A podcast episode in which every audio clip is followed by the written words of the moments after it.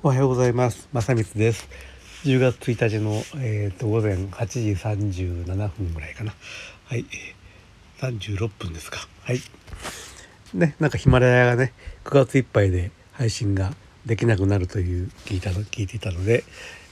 できないならやってみようということで、えーと、チャレンジしてみてますと。もし皆さんがこれを聞いてるとすると10月になったけどもまだ配信ができてますという話になりますというまあただそれだけのことでね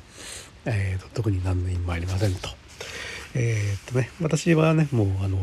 ヒマラヤが終了すると聞いたもう翌日ぐらいからもう引っ越しちゃって、えー、っと、アンカーというとこからね、配信をしてまして、まあ、それとまた並行して別の内容でスタンド FM の本をたまにやってますけども、ということで、えー、っと、ヒマラヤからの配信は本当の本当にこれが最後になると思いますけども、ではでは、えー、っと、まあ、あの配信できるのかできないのか、まあ、だから本当に好奇心だけで、えー、と喋ってますということです。ではでは。